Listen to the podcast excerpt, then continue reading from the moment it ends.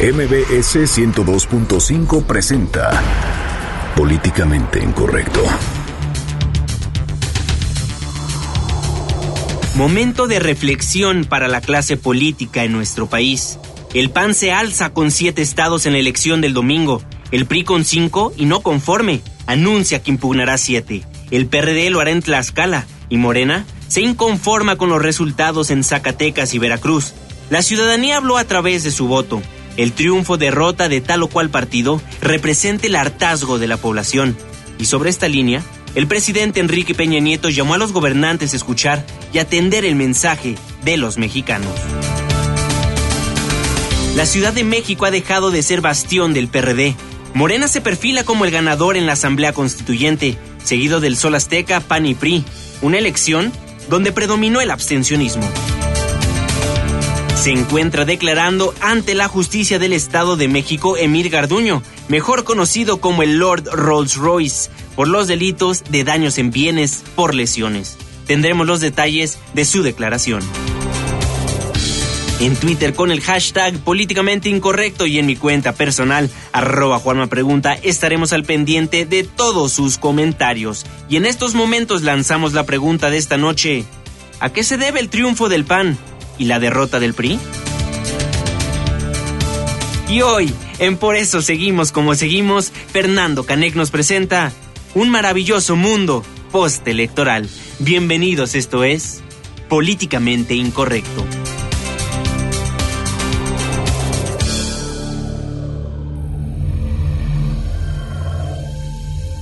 Estás a punto de entrar a una zona de polémica y controversia. Una zona de discusiones álgidas y análisis mordaz. Estás entrando al terreno de políticamente incorrecto. Entra bajo tu propio riesgo.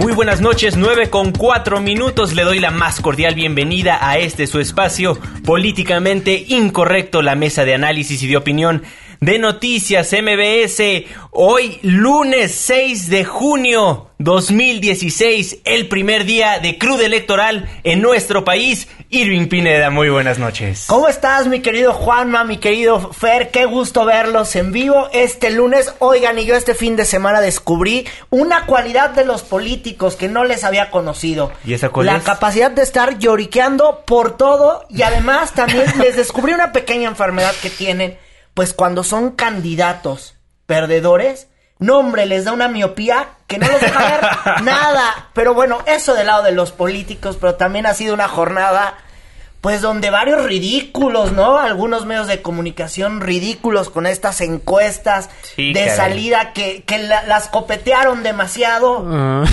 Ese canal de las finanzas, nada más no se le da los números a ese canal. Ex- Pero bueno, comenzamos así este lunes de posjornada de comicios. Y pues sí, muy divertidos, porque a poco no se divierte estar viendo el reconteo y las caras que pusieron algunos, eso es lo mejor. No, pero por supuesto, ayer yo pensé que íbamos a duplicar en la cantidad de gobernadores en nuestro país. Aparentemente, las primeras horas después de que, de que cerraron las casillas, todo mundo era ganador en nuestro país. No, hombre, hasta cinco candidatos y una gubernatura, El imagínense. problema es que de todos no haces uno, Uno. para cada estado, mano. Fernando Canek, muy buenas noches. Muy buenas noches, querido auditorio. Empezamos otra semana, sobrevivimos otras elecciones, pero además yo estoy muy motivado porque ganó uno de los partidos más, eh, pues, ¿qué te diré? Relegados, eh, olvidados en este país, porque realmente son el triunfador en todas las elecciones y nadie los pela. Los abstencionistas son más. Exactamente. Pues el abstencionismo fue el verdadero triunfador de estas elecciones. Que diga el PAN que fue histórico, pues sí, nunca habían ganado tantas gubernaturas en una jornada electoral. Pero también más del 50% de los ciudadanos convocados a las urnas no asistieron. Extremadamente grave lo que pasó. Bueno, y Pues- aquí en la Ciudad de México ni qué decir lo que pasó, porque como bien lo adelantamos aquí, a nadie le importaba lo que era la conformación de esa asamblea constituyente, que solamente, pues sí, es la fiesta de los partidos políticos y se quedó en eso, la fiesta de los partidos, hay sus acarreados, sus Como sus hemos dicho en este noticiero, el copy-paste más caro del mundo. Eso va a ser el documento finalmente. Exactamente. Sí, ya me imagino. Pues de las siete eventuales derrotas del tricolor, cuatro corrieron a cuenta de expriistas, Carlos Joaquín en Quintana Roo, Miguel Ángel Yunes en Veracruz, José Ispuro en Durango y Tony Gali en Puebla. Expriistas que eventualmente podrían coronarse como los próximos gobernadores de aquellas entidades. Pero vamos a hacer un recorrido a lo largo y ancho de las entidades federativas que pues fueron Sufragada. sufragadas. Sí, bueno, y es que hay que decirlo, el, la derrota viene para el PRI, el PRI se quedó solo con cinco gubernaturas, le fue muy mal, habían dicho que iban a ganar nueve y de nueve se quedaron con cinco solamente los priistas. Una jornada muy buena para los panistas porque con todo y las alianzas los panistas se llevaron siete gubernaturas. El PRD, bueno, pues le hizo la compañía al PAN y por lo pronto pudo salir a flote de lo que ya era un Titanic que se estaba hundiendo. Y de la sombra morena que les opacó el sol. Sí, claro. Y bueno, hay que revisar los temas donde ha habido alternancia o por lo pronto han cambiado las siglas en Durango. La gente a las calles pues manifestaba su hartazgo con el gobierno en turno. Algunos eh, habían dicho que los políticos de ahí eran arrogantes. Eh, recordaron también el caso de los porquis que esta semana se hizo viral allá. Unos jóvenes que golpearon, que golpearon a un médico cirujano a quien dejaron en coma luego de que les llamó la atención porque molestaban a una mesera en un restaurante. Así llegó ya prácticamente lo que podemos decir la alternancia, eh, los resultados, eh, el PREP allá en Durango ha computado más del 99.7% de, de las casillas y le da la delantera a José Rosas Aispuro con el 46%, seguido del candidato del PRI y Partido Verde Esteban Villegas. Pues hoy Durango tiene un camino a lo que llaman la alternancia y es la segunda vez pues que la juega José Rosas Aispuro en este estado. Así es, un estado que como bien dice Sirving siempre ha estado gobernado por el PRI. Ahora surge la alternancia PAN-PRD encabezado por Rosas Aispuro. Importante mencionar que la, la presidencia municipal, la cabecera, se la llevó el PRI, se la llevó Leticia. Entonces, pues ya veremos más o menos cómo van a estar interactuando estos dos contrincantes, estos dos personajes de diferentes partidos políticos, pero muy importante mencionar que sí hay alternancia en Durango. Bueno, ya veremos los resultados finales, pero todo apunta a que Rosas Aispuro se convierta en el próximo gobernador de Durango, pero no únicamente hubo alternancia en el estado de Durango, ¿en qué otros estados podemos ver esto? Bueno, pues en muchos, ahora sí que en muchos. Ahora sí que en muchos. No, no, la verdad es que no tanto, fueron, hay que recordarlo, fueron 12 gubernaturas, pero ahí hubo alternancia. Alternancia también la que vimos en Quintana Roo, ahí con Carlos Joaquín, pareciera que no se podía, inclusive preocupación te- había en el equipo de Carlos Joaquín porque, eh, bueno, se preveía un fenómeno ciclónico ahí, lluvias, entonces los panistas y perredistas querían que la gente saliera a votar en las urnas, hay que decirlo, el PRD tiene muchísima más fuerza en Quintana Roo que los panistas y gana Carlos Joaquín. Ahora, eh, ahí, bueno, seguido de- del candidato Mauricio Góngora del PRI, que le fue muy, muy, muy, muy mal. Pero bueno, pues no sabemos si son los candidatos o los gobernadores en turno, porque los que dan de rateros, pues prácticamente fueron donde les vinieron a dar su castigo los ciudadanos ayer domingo en esta jornada importante. Eh, aquí en la Ciudad de México, bueno, pues se votó para renovar esta cosa que se llama la Asamblea Constituyente, que ya quedó claro que a nadie le importa. Y bueno, pese a que no le importó, fueron algunos, casi, casi cuántos. Nadie, nadie fue a votar esta cosa, casi, casi El fue lo que 72% de abstencionismo. el 76%. Esto es nada. Nadie fue a votar porque a nadie le importa la fiesta de la Asamblea Constituyente. Y ahí les fue muy mal a... Al PAN le y al PRI. Le fue a- muy mal al PRI y al PAN, que eso ya aquí ya... A todos, a ya todos es general, pero por ejemplo, los perredistas bajaron más la, eh, la preferencia eh, la preferencia en los votos y además de, eh, de estos los... los eh, los perredistas, perdónenme, pues ganó terreno Morena, no lo hizo como se esperaba, pero bueno. Sí, a, a diferencia de la declaración de Martí Batres, que habló de un triunfo avasallador para Morena, pues realmente un 72% de abstencionismo no es para celebrarse. Es realmente un triunfo bastante pírrico y una sensación de la ciudadanía de falta de propósito de esta asamblea, pero además demuestra la apatía del constituyente en el Distrito Federal.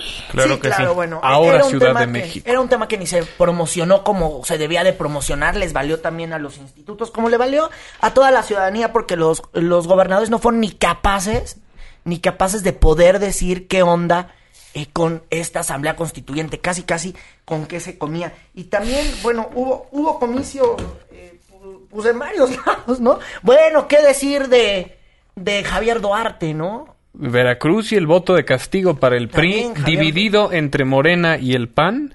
Ahí esta contienda estuvo bastante reñida en la madrugada de, de hoy, eh, ayer. Entonces, es interesante también analizar este fenómeno de voto de castigo. Claro, por supuesto, vamos a regresarnos al estado de Durango porque ya tenemos en la línea telefónica de Políticamente Incorrecto al candidato de la Alianza PAN-PRD, José Rosas Aispuro.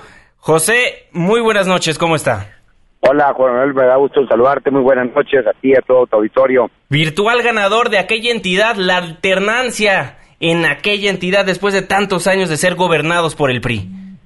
Sí, mira, bueno, hoy la sociedad determinó esa alternancia y yo creo que hoy tenemos un gran compromiso con los ciudadanos. La gente eh, se cansó, estaba harta de, que se les eh, impusieran las cosas y bueno, hoy eh, los ciudadanos salieron a votar. Yo estoy muy contento de por la participación tan amplia que se dio en Durango el día de ayer. Fue uno de los estados donde una participación más este, abrumadora del eh, y eso pues habla del, interés de la sociedad por, por mejorar, por cambiar las cosas. ¿sí? Así es. Oye José, ¿cómo te sientes ahorita, el virtual ganador? ¿Qué decirle a la gente que salió a sufragar por usted?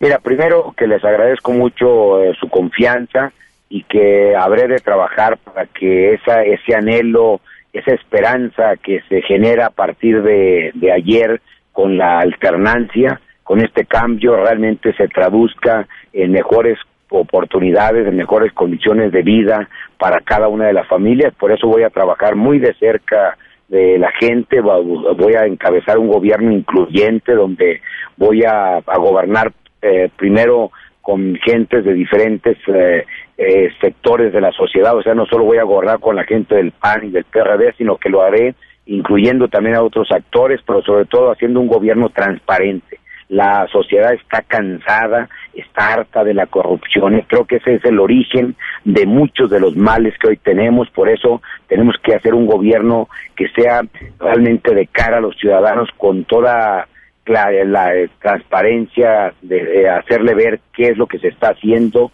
por qué se hacen las cosas y cuál es el beneficio que se tiene para ellos. Entonces, ese será mi compromiso y, encabezar un gobierno también que combata la corrupción. Eso es lo que hoy más está lastimando a la sociedad y desde luego un gobierno que tenga la sensibilidad para escuchar, pero también para tomar las decisiones.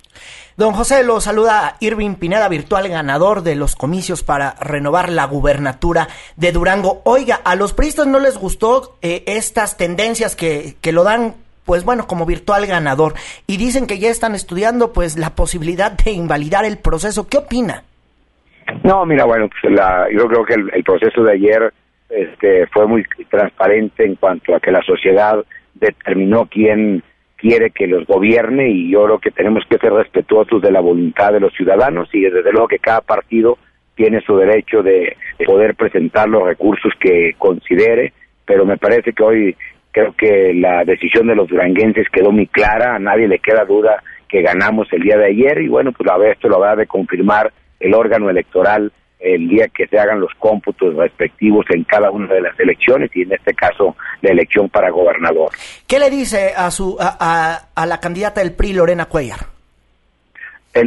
no, no, eh, Esteban Villegas. No, perdón, eh, Esteban Villegas. Esteban Villegas. Sí, sí, Esteban Villegas, perdón. ya, ya, me ando cambiando de estado. tenemos que buscar cómo eh, sumar este esfuerzos más allá de los de los intereses de los partidos, está el interés de la sociedad y yo creo que el proceso de elección culminó ayer y hoy tenemos que entramos a una nueva etapa. Yo estoy haciendo un llamado a las diferentes fuerzas políticas para que trabajemos de veras en aras de que a Durango le vaya mejor y yo reconozco la actitud del candidato del PRI por este poder por dialogar, por buscar eh, que este proceso eh, de la transición se dé de la, de la mejor forma eh, posible, lo más ordenadamente que se pueda.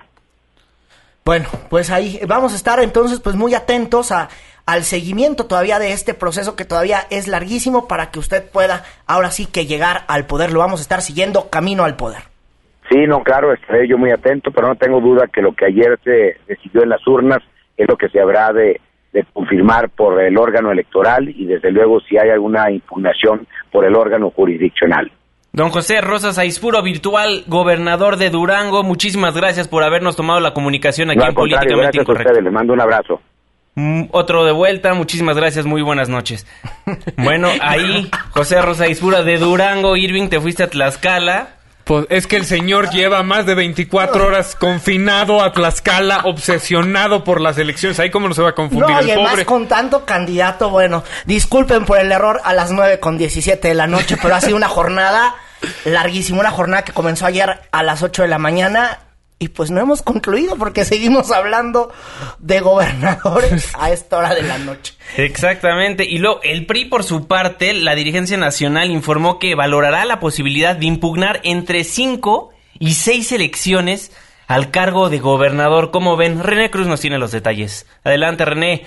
Muy buenas noches. Juan Manuel, muy buenas noches. El Comité Ejecutivo Nacional del PRI informó que se encuentra en la valoración técnica y legal para determinar, conforme a los primeros resultados emitidos por los órganos electorales, la factibilidad de presentar las impugnaciones correspondientes a la elección de gobernador. Indicó que los primeros análisis arrojan que existen elementos cualitativos y cuantitativos que legalmente permitirían impugnar entre cinco y seis elecciones al cargo de gobernador en los estados de Aguascalientes, Durango, Chihuahua, Veracruz, Quintana Roo, Puebla y o Tamaulipas. Agregó que atendiendo a cada supuesto previsto en la ley electoral de las entidades analizadas, se considera factible inicialmente presentar impugnaciones en los estados de Aguascalientes, Veracruz y en Durango. Indicó que en términos de lo previsto en los procedimientos de cómputo para las elecciones de gobernador, agotará las etapas y los supuestos de desahogo para aquellas votaciones que ameriten el recuento de votos ante los órganos electorales correspondientes. Finalmente, el PRI puntualizó que siendo el partido de la legalidad, todas las acciones que emprenda se sujetarán a la ley y a las normas que regulan las etapas postelectorales y será en este marco jurídico en el que se conduzcan sus candidatos y militantes. Juan Manuel, el reporte que tenemos, muy buenas noches. Muy buenas noches, René, muchísimas gracias por la información. Pues tú estuviste en Tlaxcala, Irving Pinedo, un resumen rapidísimo de lo que aconteció. Vámonos rápido a lo que pasó allá. Eh, las tendencias ya ubican como ganador, con más del 70%. Eh, del PREP ha avanzado al candidato del PRI y Partido Verde, Marco Mena. De ahí le seguiría Lorena Cuellar, la candidata perredista. Fíjense que la nota allá comenzó eh, el sábado porque, bueno, resulta que por la noche veíamos llegar muchísimos camiones. Entonces uno decía, bueno, ¿quiénes son? Bueno, pues de acuerdo a priistas y panistas, algunas denuncias eran de perredistas que querían eh, pues participar en los comicios por medio de unas casillas especiales o por medio o reventarlas. Por ello el instituto tuvo que quitar las casillas especiales, tuvieron que dejar de operar y así se desarrolló la jornada, una jornada eh, amplia, la gente sí salió a votar, el clima también estuvo muy bien para votar, aunque al final hubo lluvia y bueno, ya hoy tenemos esta noche un virtual ganador que es el candidato del PRI, Partido Verde, Nueva Alianza y Partido Socialista, Marco Mena. A quien ya tenemos en la línea telefónica de Políticamente Incorrecto. Don Marco, muy buenas noches, ¿cómo está? Buenas noches, Juan Manuel. Saludos, Irving, Fernando. Buenas noches. Emocionado, al parecer todo indica que usted va a ser el próximo gobernador de Tlaxcala. Así es, eh, Juan Manuel, por decisión de miles de ciudadanos tlaxcaltecas. Emocionado, sí, y muy comprometido, porque la ciudadanía fue a votar para que se le resuelvan problemas. En la campaña nosotros planteamos propuestas y hubo una clara opinión de la ciudadanía en términos de que no le gusta que la guerra sucia se mezcle con lo que en una campaña política debe ser una exposición de ideas para resolver problemas. Aquí tuvimos bastante guerra sucia, así que ahora que tuvimos una elección libre, eh, tranquila, y transparente, tenemos que dar un paso hacia adelante, eh, Juan Manuel. Excelente. ¿Ya aceptó su derrota la candidata del PRD, Loreno Cuellar? Hasta el momento yo no he visto en medios que haya habido opinión de candidatos respecto de los resultados o de cómo ha ido avanzando el PREP, más allá de las conferencias de prensa que se dieron acabadas de cerrar las casillas a las seis de la tarde. Nosotros a lo largo de las últimas semanas antes de la elección vimos consistentemente en todas las encuestas una postura, una posición nuestra en primer lugar, que fue consistente con las encuestas de salida el propio día de la elección, anoche, y que se está confirmando hora a hora en la información que presenta el PREP y con nuestra información que cada uno de los partidos eh, a partir de las actas que tiene está resultando de su revisión y su suma. Eh, preguntarte, Marco, rápidamente. Oye, a ver, la candidata del PRD y la dirigencia nacional perredista no quieren reconocer que tú eres el virtual ganador. ¿Cuál sería el llamado? Inclusive eh, por la tarde el presidente nacional del PRD, Agustín Basabe, ofreció una conferencia de medios donde literalmente decía vamos a dar la batalla. Eh, por un lado, yo planteo no únicamente a, esa candidata o a las candidatas que refieres, sino a todos los candidatos mi actitud de respeto, no únicamente político, sino también personal. Mi agradecimiento a todos los ciudadanos que fueron a votar, eh, no solamente por nosotros, sino por cualquiera de las opciones. Fue muy importante y fue una muestra de civilidad política que la ciudadanía tlaxcalteca haya ido a votar. Y en relación al licenciado Basabe, tenemos que distinguir por un lado, eh, el PRD, que ha sido un partido que ha contribuido a la formación democrática de México en los últimos años, eh, que ahora se encuentra en una crisis muy importante, prácticamente cercano a poner en duda su propia existencia como partido político, y por otro lado, a los ciudadanos que votaron por esa opción. Mi completo respeto.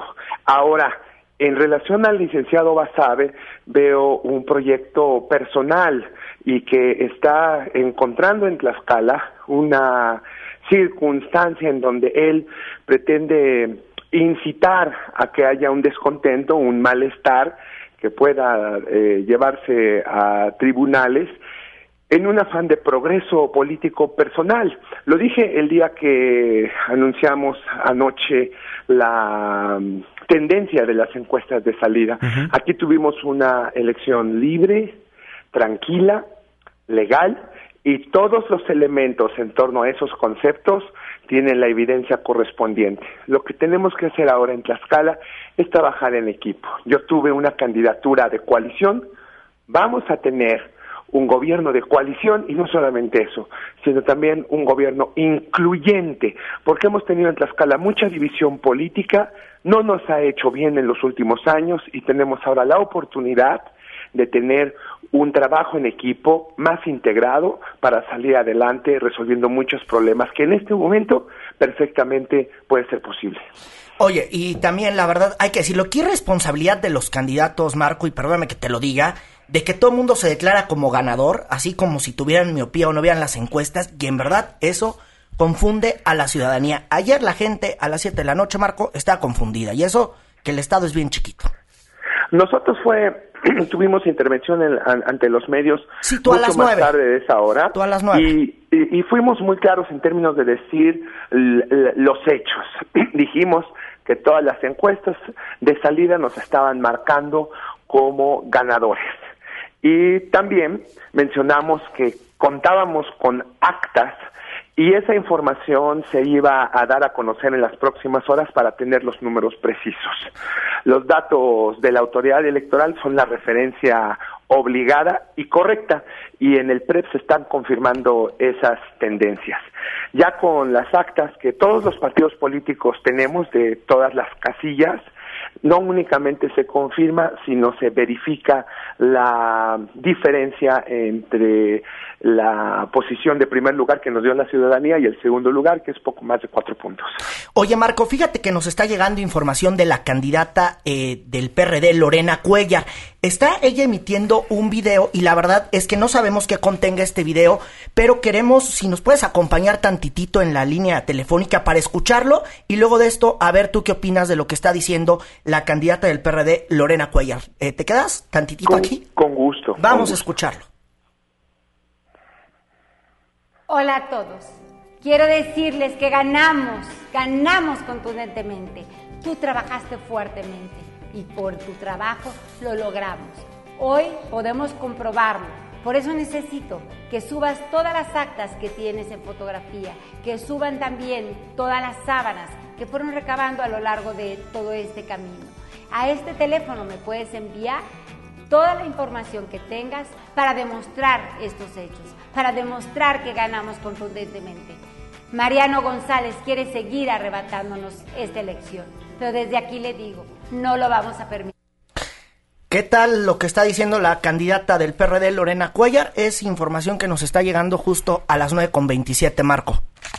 Todos los partidos políticos contamos con actas de las casillas y también la autoridad electoral. De hecho, la autoridad electoral cuenta con esas actas y a partir de ellas es que alimenta el PREP.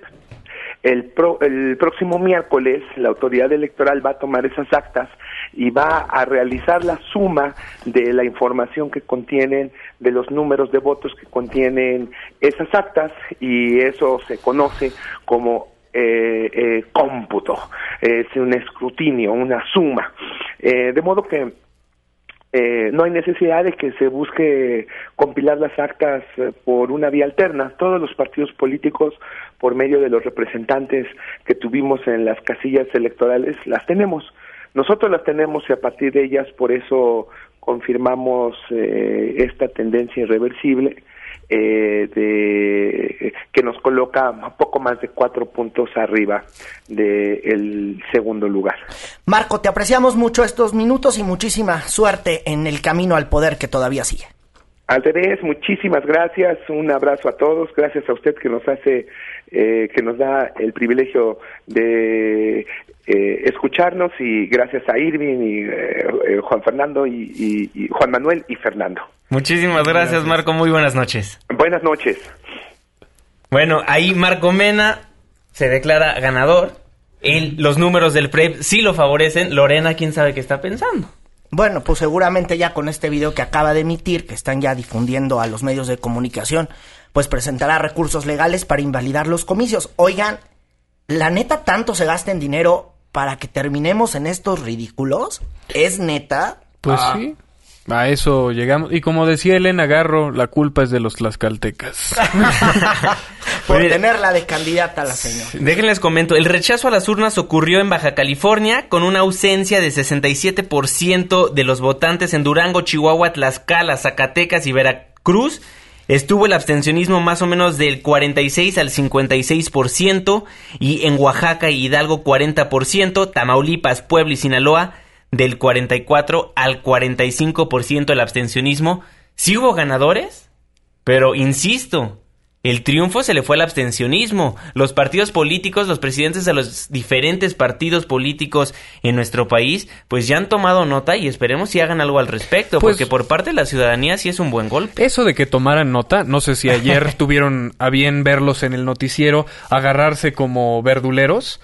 Era, era trágico ver a Basabe, a Anaya y a Beltrones prácticamente dándose hasta con la cubeta y con el, con el balde de agua vacío, porque no estaban llegando a nada, eran acusaciones sin fundamento, no había debate, no había un intercambio de ideas, es solamente el pleito de a ver qué, eh, qué papá es bombero y tiene la manguera más grande. Claro, por supuesto. Bueno, pero también en ese mismo debate sí admitieron que están conscientes del abstencionismo y que están conscientes del rechazo del ciudadano. Pues sí, pero ¿qué hacen al respecto? Ah, bueno, que hagan otra cosa es diferente, Fernando. Aquí es lo que, se está mencionando. es demagogia pura, pues digo, el decir, ay, sí, estoy muy consciente de que realmente no están satisfechos con mi trabajo, pero sigan votándome, por favor, porque eso garantiza que yo siga haciendo la de tos. Yo lo único que puedo decir es que Mario estaba de mejor humor que en la mañana. Claro, por supuesto. 9 con 31 minutos, hagamos una breve pausa comercial y regresamos a Políticamente Incorrecto. Ya vuelve. Políticamente incorrecto. No te vayas, esto apenas se pone bueno. Porque tu opinión es importante. Llámanos al 5166-1025. Continuamos. Estamos de vuelta en Políticamente Incorrecto, la mesa de análisis y de opinión de Noticias MBS. Muchísimas gracias por seguir acompañándonos a través del 102.5 de su frecuencia modulada y por supuesto a todos aquellos que nos hacen el favor de escucharnos a través de nuestra página web noticiasmbs.com. Fernando Canec, el abstencionismo en tres entidades del país estuvo fuerte. El 50% de los mexicanos de estas 14 entidades pues rechazaron ir a las urnas. Pues sí, la ciudadanía está desangelada. Yo veo que los partidos políticos están haciendo caso omiso de ello, porque siguen postulando a los mismos candidatos, muchos de los cuales hay dudas sobre su proceder, hay dudas sobre sus fortunas malavidas. Entonces, esto es un juego ya este sádico prácticamente. No entender que queremos un sistema diferente es faltarle al respeto a la ciudadanía, a este proceso y a un país que necesita desesperadamente un cambio.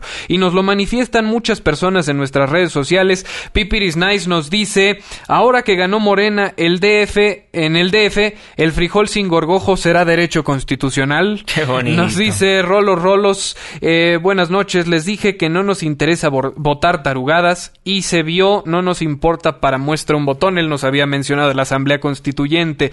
Y Gara Senin Postre nos manda un, eh, un póster que estaba pegado en, en un, un poste en la calle que dice, si te vas a vender, véndete bien. Si ganas el mínimo, tu voto cuesta 32.850 pesos. Si lo vas a vender, véndelo bien. La fórmula para sacar esta cantidad es el 15% de IVA por 365 días por 6 años, considerando el salario mínimo. No incluye predial, placas, refrendos, multas, ni otros impuestos fiscales. Ah, tampoco se incluyen gasolinazos. Qué bárbaro.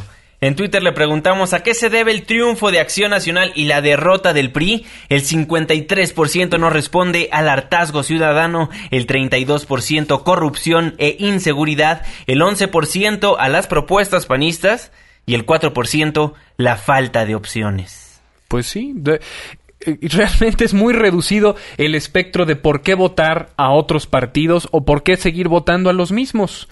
Estamos escogiendo entre varios tazones de heces fecales para ver cuál huele menos peor. Ese es el estado de la democracia en México. Es que la verdad sí da pena, sí da pena que esto esté sucediendo en nuestro país. Fernando Canec. Pues sí, mucha pena. Y eh, también nos dice de aquí en Twitter, eh, es Alejandro Carpizo nos dice, qué triste, escucho esta clase política entrevistada y más de lo mismo, puro déjà vu y desde luego puro gasto a lo tarugo, nuestros comicios de broma. Oigan, sí, bueno, y dos ejemplos que fueron también de alternancia fue Quintana Roo, Quintana Roo que dejó pues a Mauricio Góngora, el candidato del PRI Partido Verde, eh, pues se quedó, se quedó pues a un camino de ganar estos comicios o por lo menos de convertirse en virtual ganador.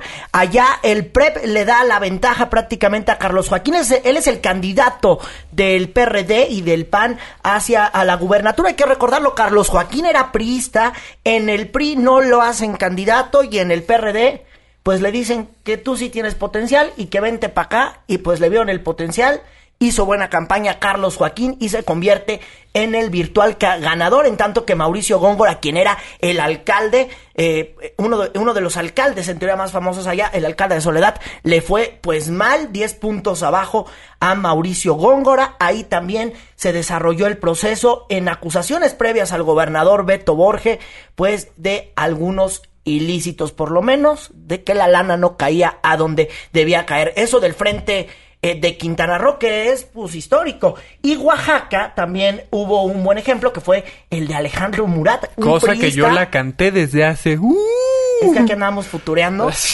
Bueno, eso fue un piloto, hay que decirlo.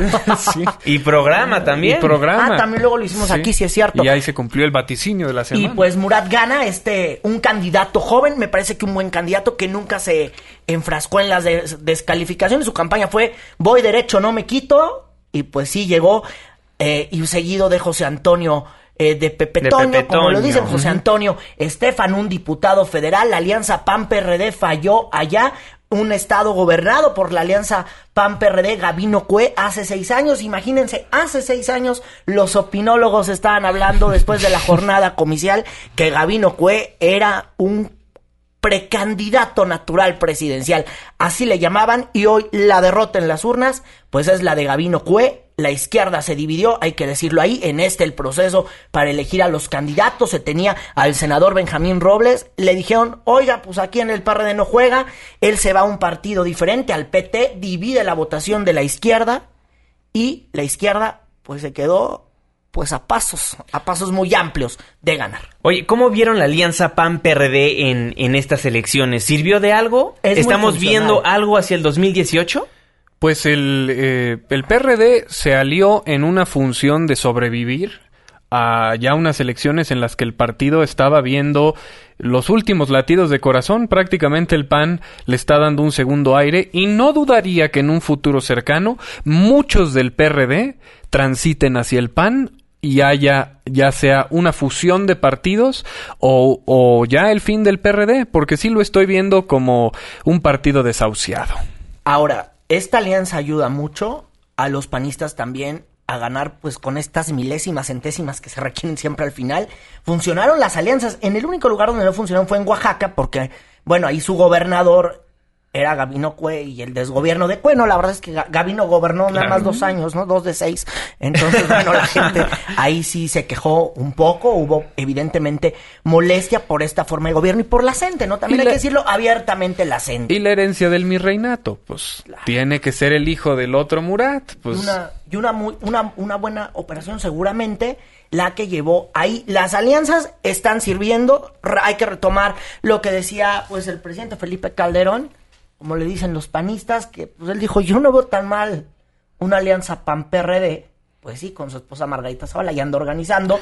Ahora, el ganador de estas alianzas, si es Agustín Basabe, alguien decía que Agustín Basabe estaba perdiendo todo, la verdad es que no, Agustín Basabe hace muy buen papel en estos comicios porque en lo que queda del PRD, ganar algo, pues le va, le va muy bien. Agustín Basabe, nada más rápidamente antes de que me corten con eh, Ricardo Anaya, pues el ganador, ¿no? Y con ello se convierte en el precandidato natural a la presidencia de la República. Hay dos jugadores más, que es Rafael Moreno Valle, el gobernador de Puebla, y Margarita Zavala, que ella dice, pues si no me invitan en el PAN, yo me voy de independiente en la búsqueda de la candidatura presidencial. Pero importante el mensaje que dio Ricardo Anaya, muy callado en algunos meses, pero hoy dando buenos resultados para los panistas y por ello, pues felices, ¿no? Sonrisa son risotas las que están allá en el CEN del Azul. Pues ya veremos qué pasa en estas elecciones. Estaremos aquí en Políticamente Incorrecto hablando del tema. Pero platiquemos de la Asamblea Constituyente, donde 72% de los capitalinos no salió a las urnas, hubo abstención, pero Morena se quedaría con 22 curules en la Asamblea Constituyente de los 60 disponibles. Y ya tenemos en la línea telefónica de Políticamente Incorrecto a Martí Batres, presidente de Morena aquí en esta Ciudad de México. Martí, muy buenas noches. ¿Cómo está? Muy buenas noches, ¿cómo estás? ¿Una victoria para Morena? Una victoria muy importante porque no solo triunfamos electoralmente como lo hicimos el año pasado, sino que además lo hicimos aún en contra del operativo de Estado que implementó el gobierno de la Ciudad de México. Derrotamos la compra del voto, que fue una cosa impresionante que no se había vivido aquí en la Ciudad de México desde que hay competencia electoral. Martín, te saluda. Pues es un triunfo muy importante. Te saluda Fernando Canec. Una pregunta, ¿es realmente un triunfo con 72% de abstencionismo? Pues si hubiera votado más, tendríamos todavía más porcentaje de votación. Pero ¿no crees que eso también repercute con una, un sentir pues de la población de la ciudad que está desangelada también con Morena? al INE, pues, ¿a nosotros por qué? ¿Por qué cargárselo al INE? ¿No hubo buena campaña, Martí? Te saludo, INE es el encargado de organizar los comicios y es el responsable de que haya participación ciudadana. Entonces Moreno no tiene nada que ver con el abstencionismo. o sea, tú nos quieres manchar nuestro triunfo, pero no, fíjate que no. No, yo, yo, yo te lo pregunto como un ex eh, ex militante del PRD con Andrés Manuel. porque todos los que me han entrevistado hoy dicen eso. Pero no, fíjate que no. Aquí la responsabilidad de que no haya habido más participación de la gente es del Instituto Nacional Electoral. A ver, Martí, vamos. Al contrario, el INE en lugar de estar promoviendo la participación, se la pasó diciendo los consejeros ineptos y corruptos, se la pasaron diciendo que solo iba a votar el 20% del electorado y votó casi el 30%. Eso quiere decir que había una orientación de bajar la participación, porque entre más bajara la participación, pues más pesaba el voto clientelar, el voto comprado. Ellos aspiraban a que pudieran derrotarnos por esa vía y ni así pudieron. Por eso es doble mérito de Morena. A ver, Ahora te voy a decir, si alguien promovió la participación fue Morena. Morena fue la única fuerza política que hizo campaña. Solo Morena hizo eventos delegacionales, eventos por distrito, foros de discusión en territorio. Es la única campaña articulada que hay en territorio. El PRD no hizo campaña, el PRD fue a comprar votos, por ejemplo, ¿no? Y tampoco el PAN y el PRI hicieron, desplegaron campañas intensas en territorio. Si hubo participación, la participación que hay se la debemos fundamentalmente a Morena. Martí, te saluda Irving Pineda. A ver, vamos a netear tuyo. A ver, a ver, en, esta asamblea constituyente, Martí, la verdad es que más de uno, y yo lo he dicho en reiteradas ocasiones y con todos los presidentes de los partidos aquí a nivel de la Ciudad de México, pues el constituyente parece que es la fiesta de los partidos políticos, porque la neta aquí a los ciudadanos fue bien difícil que les dijeran qué era la asamblea constituyente y para qué servía. ¿Qué es lo que va a hacer Morena ahora si es que llega a tener las 22 virtuales posiciones con la constitución de la Ciudad de México? ¿Cuáles son? No estoy de acuerdo contigo te, voy a, te voy a netear lo siguiente. A ver, vente, vas. Ni ustedes ni todos los que me han llamado a lo largo del día de hoy me llamaron para entrevistarme a lo largo de la campaña. Nadie de ustedes. Hasta ahora se interesaron ustedes como medios de comunicación en el tema y ustedes debieron haberle metido fuerte a la información sobre el constituyente. Y le metimos, ¿eh? Aquí, nada más para mm. aclarar. No, no, no. No, aquí en este espacio sí tuvimos un bloque de constituyente, Martí, pero la verdad, ¿por qué no me llamaron sus ustedes para para preguntarme sobre el constituyente. A ver, Martí, ustedes tienen sus spots que aprobaron con sus leyes y ahí están, ahí están sus spots. O sea, ustedes, ustedes tienen sus spots que cada que mandamos un corte aquí los tienen y aquí se manejó un bloque, pero evidentemente como estas leyes son pues bien complicadas, entonces si yo quiero entrevistar a un presidente partido, pues tenía que entrevistar a todos y la verdad es que aquí no nos daba tiempo y decidimos en este espacio informativo pues manejar sonidos del PRI, del PAN y del PRD y de que nos fueron un poco los medios que nos Pues aquí en Noticias MBS venos poniendo una paloma porque aquí tuvimos la información más imparcial, sin duda alguna, la que se difundió en Noticias MBS y más la que se difundió en pues este espacio y para eso están los monitoreos. Y además le dimos catorrazos al PRD durante toda la semana porque estaban dando ese tipo de notas. Nosotros no tuvimos parte en, en, vanagloriar o en beneficiar a nadie. Sí, sí Martí, con, todo respeto aquí creo que te estás equivocando de espacio informativo, pero bueno, eh, a ver... No, no, no, y no me refiero a ustedes en lo particular, yo me refiero al conjunto de los medios. O sea, también los medios debieron haberle metido fuerte a la información sobre la Asamblea Constituyente. Claro que es un tema complejo y es un tema que le parece abstracto a mucha gente, pero mira, nosotros estuvimos, yo personalmente realicé 180 eventos en, territorio para informar qué era el constituyente en los diversos puntos de la Ciudad de México. Entonces, creo que ahí, pues todos debemos haber cumplido con una responsabilidad. Por lo que respecta a Morena, cumplimos sobrada y ampliamente la responsabilidad de informar. Hicimos un folleto para explicar qué era la Asamblea Constituyente, le explicamos a la gente, que PRIPAN y PRD se agandallaron 40 lugares de un total de 100, o sea, el 40%. Le explicamos que solo 60 iban a ser electos por la ciudadanía. Explicamos lo que es una constitución, lo que es una asamblea constituyente, que es la que aprueba las constituciones. Entonces, pues cumplimos ampliamente con nuestro deber y con nuestra responsabilidad de informar a la gente. Por eso triunfamos, porque fuimos quienes más informamos ahora a lo largo de estos meses. Otros le apostaron a la desinformación y algunos a la simple compra del voto para tener por ahí un caudal de votación sin convencer, sin debatir, sin informar. Finalmente, ¿cuál va a ser tu relación que vas a tener con los constituyentes del PRI, del PAN y del PRD, que igual y pues te pueden hacer montón allá? Bueno, mira, va a ir Morena a la Asamblea Constituyente a convencer, a buscar convencer con sus propuestas a todos los constituyentes, independientemente de cuál sea su partido. Y por otro lado, vamos a estar informando a la ciudadanía, nos vamos a apoyar en la ciudadanía. La fuerza de Morena consiste en dos cosas. Uno, la autoridad moral que tiene como primera fuerza política de la ciudad. Y segundo, en la convocatoria que tiene en la ciudadanía de la capital. Esas, en esos dos elementos nos vamos a basar para darle proyección, para darle fuerza a nuestros planteamientos. Por lo demás, lo que estamos planteando pues expresa en mucho el sentir de los habitantes de la Ciudad de México. Esa es, la estrategia que vamos a tener hacia el constituyente. Muy bien, entonces, bueno, pues ni, ni, funcionaron los spots para promocionar esta cosa que se llama la Asamblea Constituyente. Pues. Martí Batres. No, pues faltó mucho más del, del, Instituto Nacional Electoral. Está reprobado, ¿eh? El INE está reprobado. De acuerdo. Otra vez. Por lo pronto, Morena se quedaría con 22 curules en la Asamblea Constituyente. Martí Batres, presidente de Morena de la Ciudad de México, muchísimas gracias por tomarnos la comunicación aquí en Políticamente Incorrecto y le reitero, los micrófonos siempre abiertos en este espacio. Muchísimas gracias. Muy buenas noches. Y buenas noches. Muy buenas noches. Bueno, ahí el presidente de Morena dice que es culpa del INE. Yo no culparía al INE porque los ciudadanos no tenemos voluntad propia. O sea, los que decidieron evitar votar no están manifestando su descontento. Es culpa del INE que no los incitó a votar lo suficiente.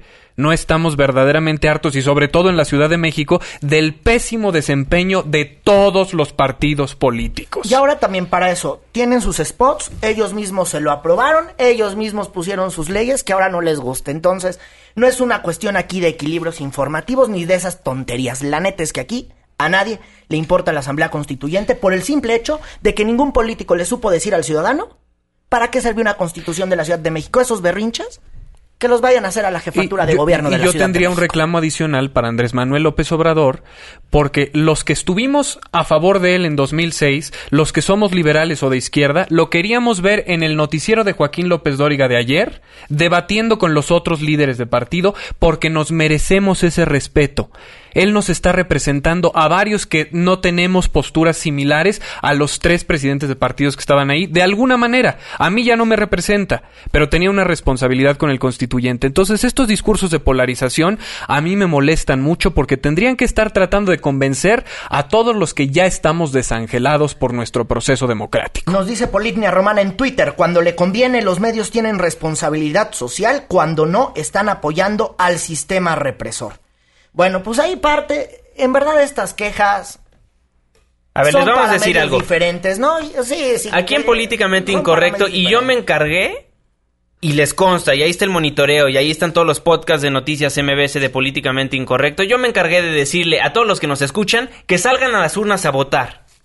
Yo se los dije aquí. Hicimos también un reportaje especial saliendo a las calles de la Ciudad de México preguntándole a los capitalinos que si sabían que era la Asamblea Constituyente, que si alguien de algún partido político, llámese el partido que sea, fue a su casa a decirles qué estaba pasando y tuvimos aquí varios bloques informativos acerca de esta asamblea constituyente, las personas que van a redactar la constitución. ¿Qué fue lo que muchas personas de esas entrevistas dijeron? Que no les interesaba, que realmente no les parecía algo trascendente.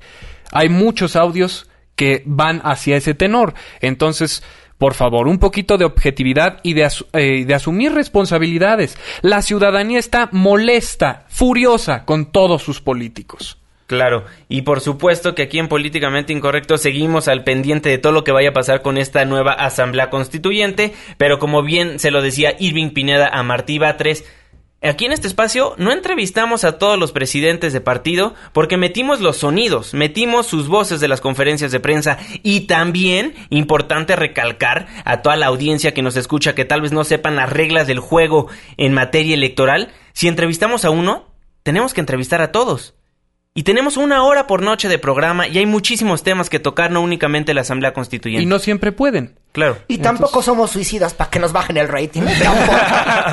Luego con 52 minutos vamos a un corte comercial y regresamos a Políticamente Incorrecto, no se vaya. Por eso seguimos como seguimos. Fernando Canek nos presenta un maravilloso mundo postelectoral. Pausa, regresamos.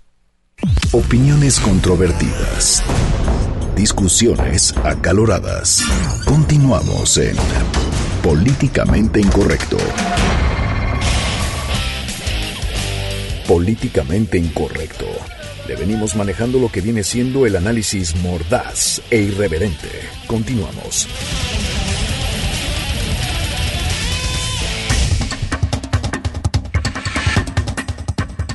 Pues queridísimo Radio Escucha, si nos ha estado eh, sintonizando todos este, eh, los segmentos de este programa, pues no tengo otra cosa que ofrecerle más que dos de mis conclusiones, una verbal y otra musical. La primera, esa reiterada frase que aviento cada que puedo, que la democracia entra en perspectiva cuando uno se da cuenta que su voto vale lo mismo que el de aquel que lo cambió por una tarjeta de Soriana. Y la otra es que celebremos el haber votado porque gracias a eso cambiamos a nuestro país. Aquí, por eso seguimos como seguimos.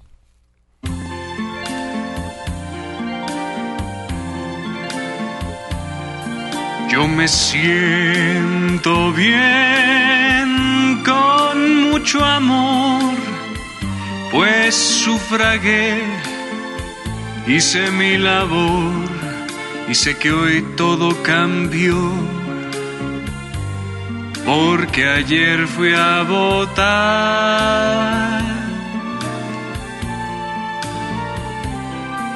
Un país mejor con porvenir.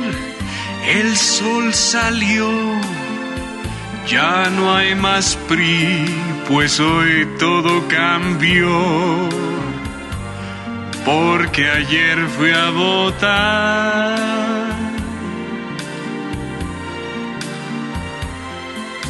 De pronto un arco iris del cielo vi emanar con unicornios, rosas dulces y felicidad. Todo criminal yo aniquilé con mi pulgar entintado porque yo voté la pobreza al fin. Se radicó la corrupción se despidió y sé que hoy todo cambió. Porque ayer fui a votar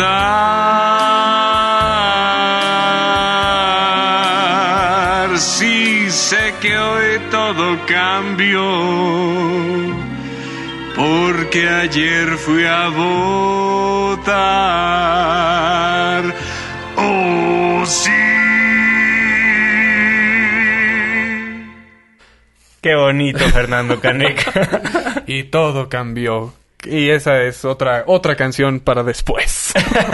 Nos llegan muchísimos comentarios a nuestras cuentas de Twitter. Muchísimas gracias por ser parte del debate. Nos dice Jorge Andrés. Imagínate cuando hay cuando haya crisis en un país gobernado por Morena, dirían, el Fondo Monetario Internacional no hizo su chamba, la culpa es de Estados Unidos. Eduardo nos dice, la falta de participación no es solo culpa de la apatía y descontento político, es ignorancia total del ciudadano. Joaquín de la delegación Venustiano Carranza nos marca y nos dice, el abstencionismo no es culpa del INE, sino la pobreza de la propuesta del constituyente y como uno no puede poner en su boleta que no vota por ninguno por malas propuestas porque lo anulan, pues mejor no va a votar. Y también en redes sociales nos dicen, salieron regañados mis niños, ahora resulta que no entienden que no nos importa eso del constituyente. Muchísimas gracias por interactuar con todos nosotros. 9 con 59 minutos, Irving Pineda, muy buenas noches. Muy buenas noches a todos, que la pasen muy bien. Ya, ya estos políticos como ponen de mal humor a uno. Hasta mañana, las noticias continúan a las 5 de la mañana y ya poco a poco estamos pasando de esta pesadilla. Fernando Canek, muy buenas noches. Muy buenas noches, queridos amigos. Nos vamos a dormir esperando un mejor país mañana, porque efectivamente volvimos a elegir a las mismas lapas de siempre. Exactamente, 9 con 59 minutos a nombre de todos los que formamos políticamente incorrecto. Les recuerdo que mañana nos escuchamos de 9 a 10 de la noche. Se despide de ustedes su servidor y amigo Juan Manuel Jiménez. Muy buenas noches. Estás dejando el terreno de lo políticamente incorrecto. Hasta la próxima.